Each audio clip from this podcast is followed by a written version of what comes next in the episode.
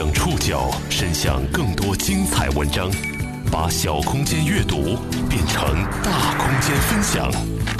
报刊选读，把小空间阅读变成大空间分享。欢迎各位收听今天的报刊选读，我是宋宇。今天为大家选读的文章摘自《南方人物周刊》。我们今天要来说一个略微有些沉重的话题——产后抑郁。我从生完孩子就没怎么开心过，说实话。在中国，觉得自己有产后抑郁情绪的产妇多达百分之八十，而最终转化为产后抑郁症的比例则有百分之八至百分之四十。近些年，由于产后抑郁导致的家庭悲剧层出不穷，但产后抑郁的严重性却并没有引起足够多的重视。小题大做，为什么我们家就会这样？我感觉这个不是产后抑郁，你哪就抑郁了？别人当妈都好好的，就你问题多吗？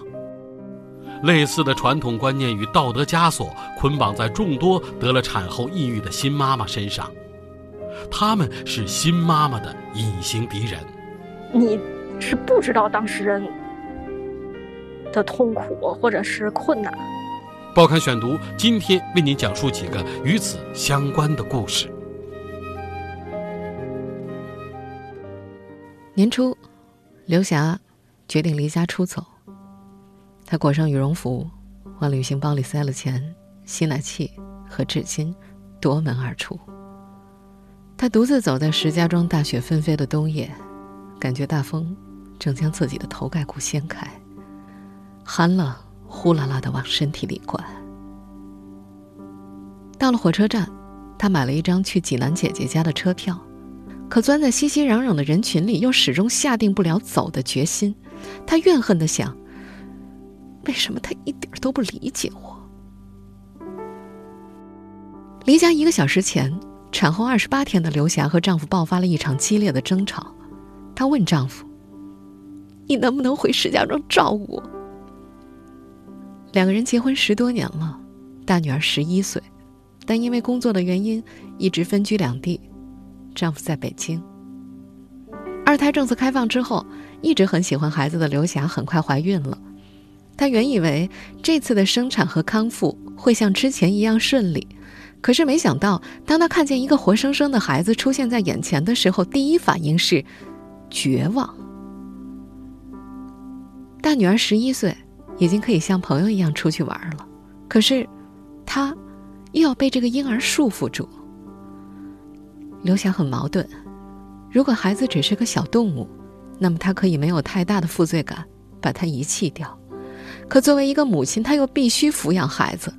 她和丈夫的父母身体都不好，刘霞几乎一个人承担了养育孩子的责任。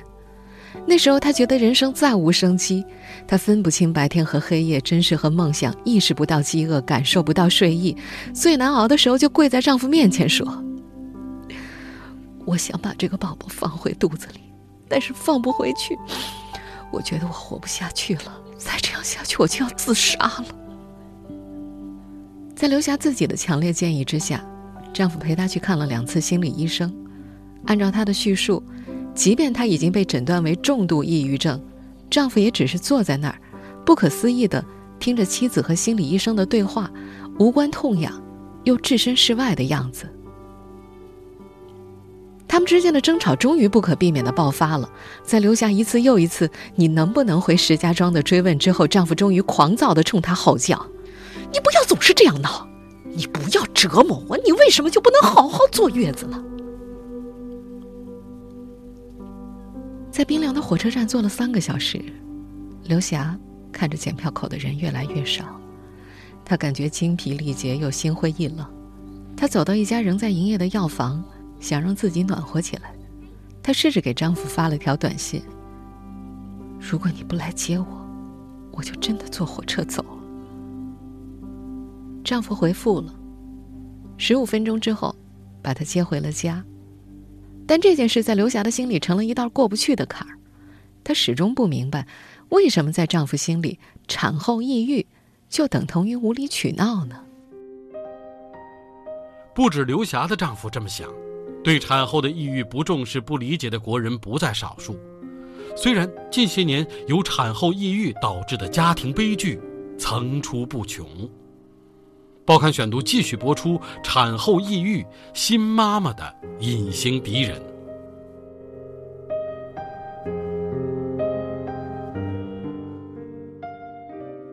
实际上，近些年由于产后抑郁导致的家庭悲剧层出不穷，仅仅检索今年的新闻就能发现不少。二零一七年九月份，山东济南一位二十八岁的年轻妈妈带着八九个月大的女儿在家服毒自杀了。二零一七年六月，一位移民美国的二十七岁华裔妈妈抛下了三个月大的孩子，在费城跳楼自杀。二零一七年一月。湖南湘潭一位三十一岁的妈妈带着两岁的儿子和几个月大的女儿，跳楼自杀。我感觉这个不是产后抑郁。你第一反应不是心疼我，你知道我在外面支撑起这个家多么不容易吗？工作的心全都没了。生气的原因在哪？这是一个老公说的话吗？你就是太矫情了。我们现在听到的是今年九月份，谷雨实验室发布的一段名为《看见产后抑郁，丈夫无法逃避的真相》的视频。视频当中呢，六对来自不同领域的新生儿的父母分别进行了一场单独对话。你哪条抑郁了？就是你还是不理解。咱俩不要把这种状态去倾向于往这块去想。反正我觉得你现在就是特别不负责任。网络资料鱼龙混杂，都是杜撰出来的，而且我比较排斥看这东西。一开始，几乎所有的丈夫都认为妻子产后情绪失控是小题大做。在视频中，其中一位妻子甚至红着眼眶控诉说。但是我之前问过你，我说，老公，你为什么不关心一下我的精神状态呀？你还记得你当时是怎么回答的吗？你还记得吗？你当时跟我说，我连我自己的精神状态都没关心过。然后我说了一句，因为你没有，就是挺需要这方面的交流吧。但是你不能跟我交流。这段视频里透露的数据，目前产生抑郁。但没有被诊断出来的产妇比例高达百分之六十，而百分之五十被诊断出来的产妇没有接受任何的治疗，百分之二十的产后死亡是自杀导致的，而抑郁恰恰是导致自杀的第一成因。北京回龙观医院抑郁症病房主任陈玲说：“好多人呢，对这种状态啊不干预，生活质量、母婴关系、家庭关系都受到很大影响。有些人吧。”不治疗也能恢复，但会埋下隐患，复发的风险会很大。陈林曾经是卫生部产后抑郁管理实用指南项目专家组的核心成员，他接触过上百个产后抑郁的案例。他说，目前产后抑郁症的识别率很低，很多人不认为这是病，接受治疗的很少，就更不用谈什么规范治疗的问题了。目前，整个社会对于妇女孕产期抑郁、焦虑的关注虽然有所提升，但是总体情况依然很差。陈林补充说：“啊，不要觉得这个人故意找事儿或者无病呻吟啊！不要觉得，哎，不就生孩子吗？大家都生，怎么就你表现成这样？”根据陈林的了解，目前没有一家医院为产后抑郁设立专科门诊，也没有专门研究和关注这一问题的公益组织。而在长期关注女性孕产期困扰的心理咨询师沈慧欣看来，与其将产后抑郁症看作精神疾病，不如将之视为一种适应障碍。沈慧欣举例说：“一个人换份工作还需要适应一段时间呢，何况是一夜之间变成了母亲呢？所以需要辅导的不仅仅是妈妈本人，还有丈夫，一同居住的人。”沈慧欣认为，目前问题的关键在于，很多母亲都是独自在面对产后的困境，得不到社会资源的支持和来自家庭的关爱和投入。实际上，中国女性的心理健康问题始终没有得到重视。就在沈慧欣接受采访的前一天，她才遇到了一位来自农村的备孕者。那位女性看上去挺粗线条、挺皮实的，可是做完测试才发现，她的抑郁程度已经非常的严重。头婚，因为没要成孩子离婚了。现在她要结婚七个月，全村人都盯着她的肚子。这位备孕者四处求医问药，越急内分泌越紊乱。沈慧欣说：“你以为农村大姐没有想法、没有意识吗？她知道我难受，我着急，只是不知道怎么去解决。”是的，这样的女性很多，没人看到她们的需要。甚至他们自己也不知道问题出在哪儿，他们中有些人会向同病相怜的陌生人求助，他们在网络上抱团取暖，加入一个又一个交流 QQ 群，开始一场又一场周而复始的倾诉和对话。报刊选读继续播出：产后抑郁，新妈妈的隐形敌人。三十四岁的文文说：“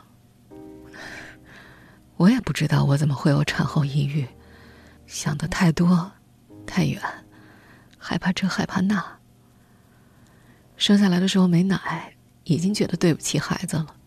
生的是个女孩，我有巧克力囊肿，做过两次手术，我害怕遗传给她，我也怕她学习不好，我没钱给她上辅导班，想着想着就抑郁了，自卑的不行。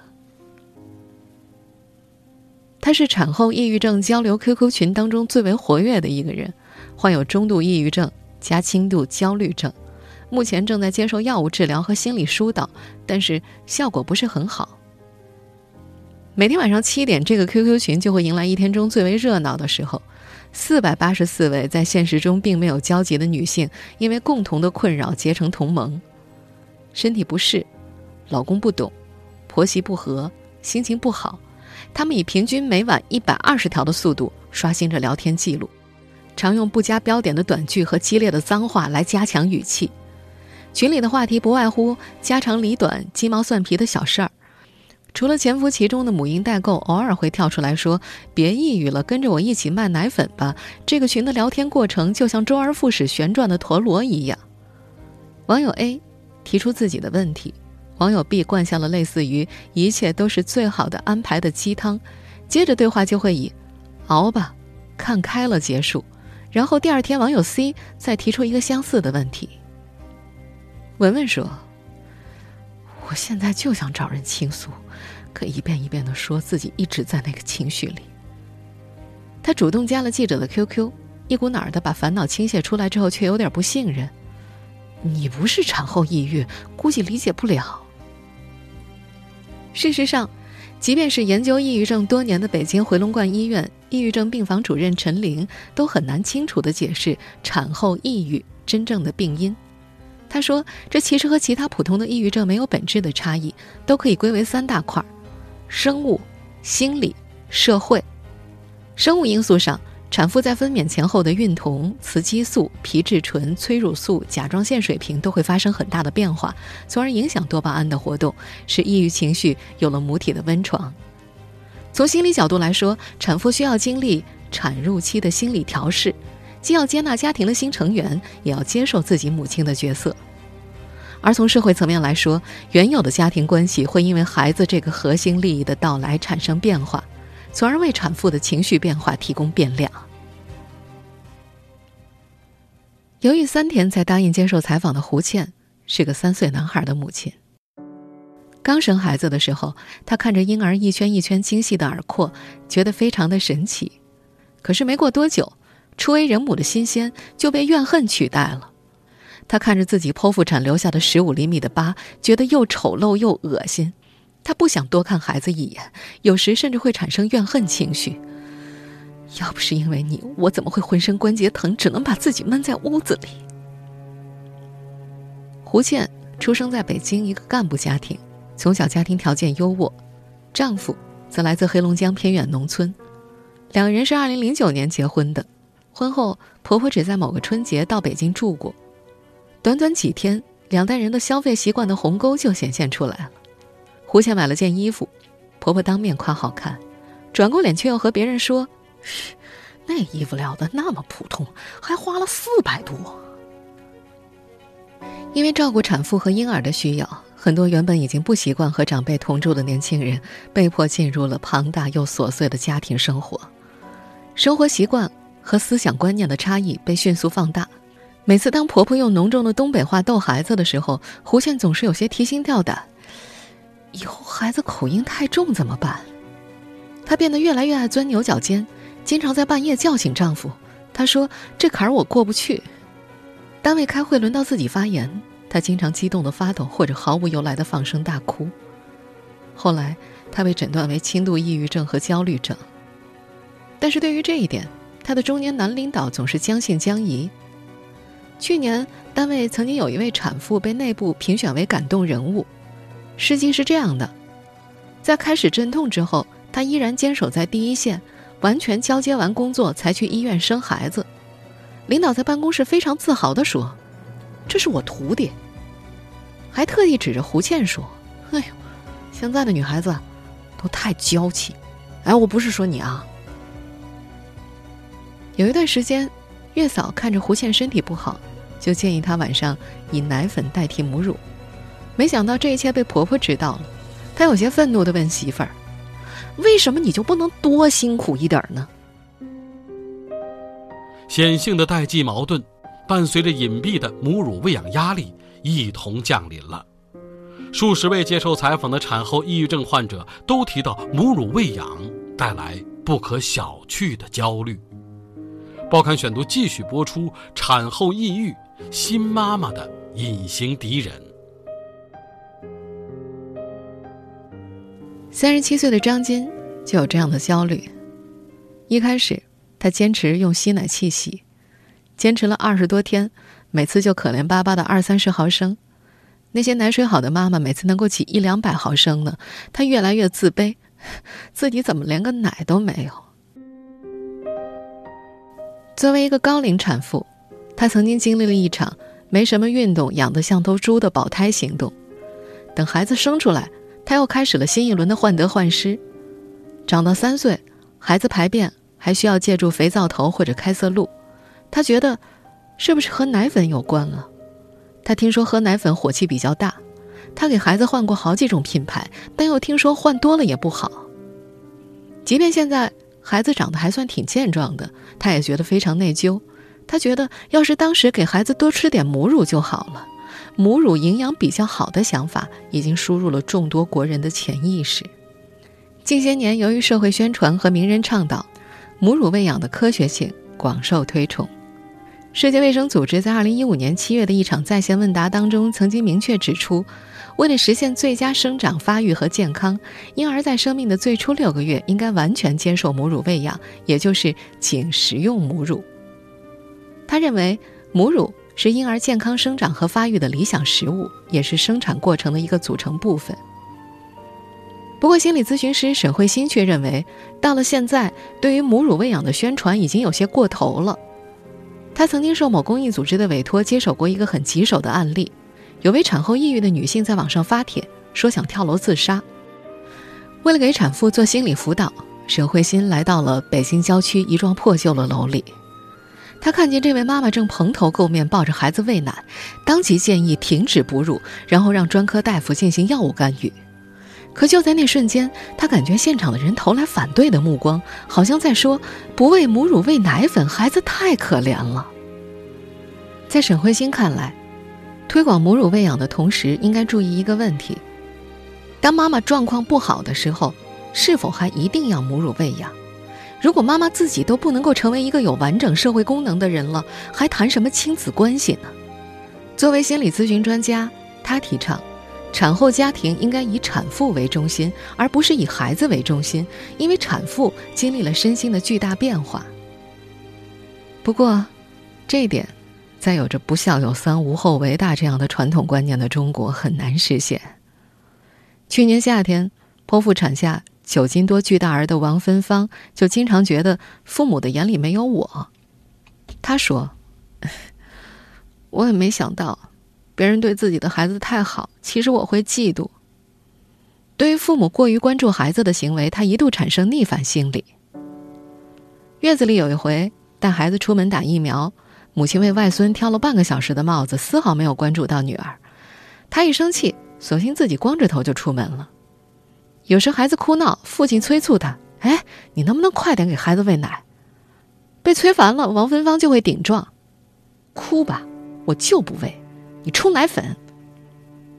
到了四五个月的时候，情绪不佳的她头发一把一把的往下掉，睡眠质量也变得非常差。觉察到自己不对劲之后，她在手机软件上约了一位心理咨询师，聊了半小时之后，判断对方没啥水平，结束了那次求治。在沈慧欣看来，现在一说到关爱母婴，其实关爱的都是婴儿，根本没有人讲一到三岁的孩子妈妈应该如何重建自我价值观。他提出这样一个疑问：我到底是我，还是只是一个妈妈？他说，很多人都觉得女人生了孩子就等于母亲，母亲就等于非常爱孩子，但实际上这两个等号是要打问号的。在他接触的两百多个产后抑郁症的病例当中，很多妈妈都没有意识到产后应该把自己放到一个什么样的位置上。很多人受的教育就是要当大家眼中伟大的母亲。在沈慧欣看来，每个人都有权利按照自己想要的方向走。一个有了新宝宝的家庭，能不能允许新妈妈有自己的想法非常重要。他认为，允许多元生活方式的存在。不随便动用道德枷锁是给产妇松绑的重要前提，而对于目前网络上盛行的“丧偶式育儿”的说法，沈慧欣认为，并不是男性不愿意养育孩子，而是他所生存的环境没有给予他这方面的教育，没有人告诉他要怎么做爸爸，而且很多妈妈推波助澜，不愿意放手，就愿意拿老公当儿子养。您正在收听的是《报刊选读》。产后抑郁，新妈妈的隐形敌人。重度抑郁三个月又寻医无果之后，石家庄的刘霞开始着力于解决现实问题。她知道，要是不解决夫妻分居两地的矛盾，她的病情就不会得到缓解。她托朋友们在丈夫工作的北京找到了工作，那种走投无路的感觉一下子就消散了。她说：“虽然自己有两个孩子。”年纪大了，也找不到像以前那样好的机会了，但自己还是有能力的，这让她一下子找回了价值观。她事后回忆，这是她走出产后抑郁的转机。而在生产九个月之后，丈夫也终于承认她患过产后抑郁症，两人的关系有所缓和。但是刘霞也说，产后抑郁症就像被海水冲过的海滩一样，退潮以后依然会留下印记。在生二胎前。他们夫妇俩很恩爱，可是现在刘霞会逐渐生出一种恨意。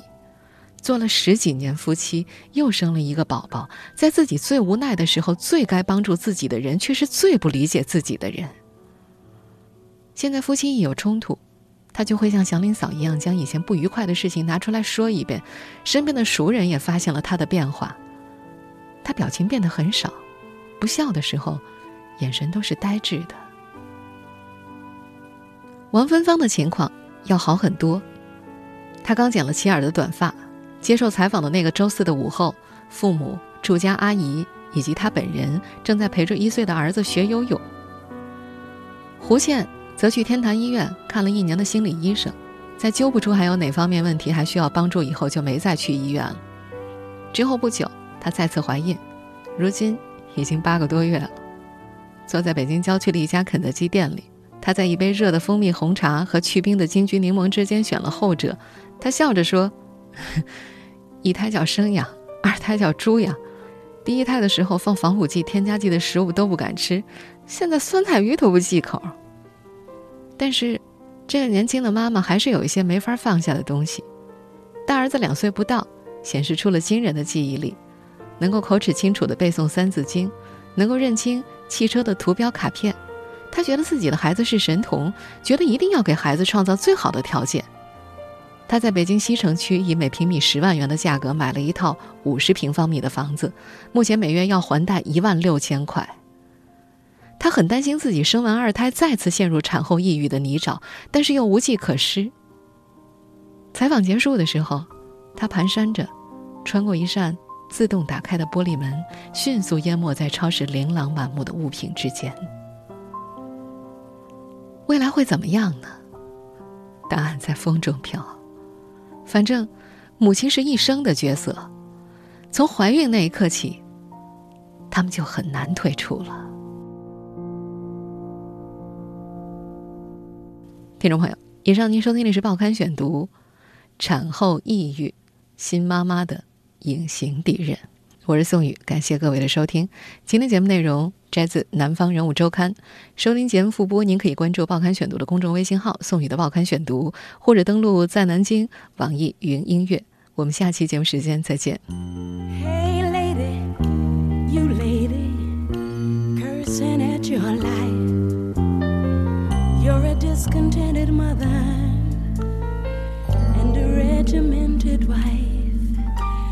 I've no doubt you dream about the things you'll never do. But I wish someone had to talk to me like I wanna talk to you. Been to Georgia and California and anywhere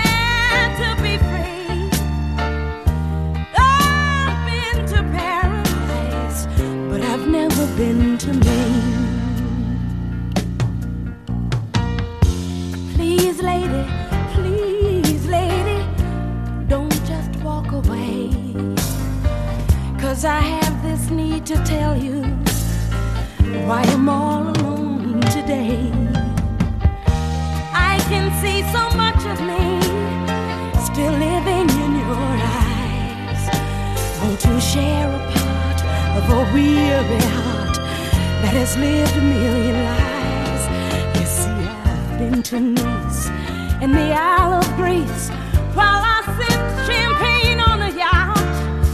I moved like Harlow in Monte Carlo and showed them what I've got. I've been undressed by kings and I've seen some things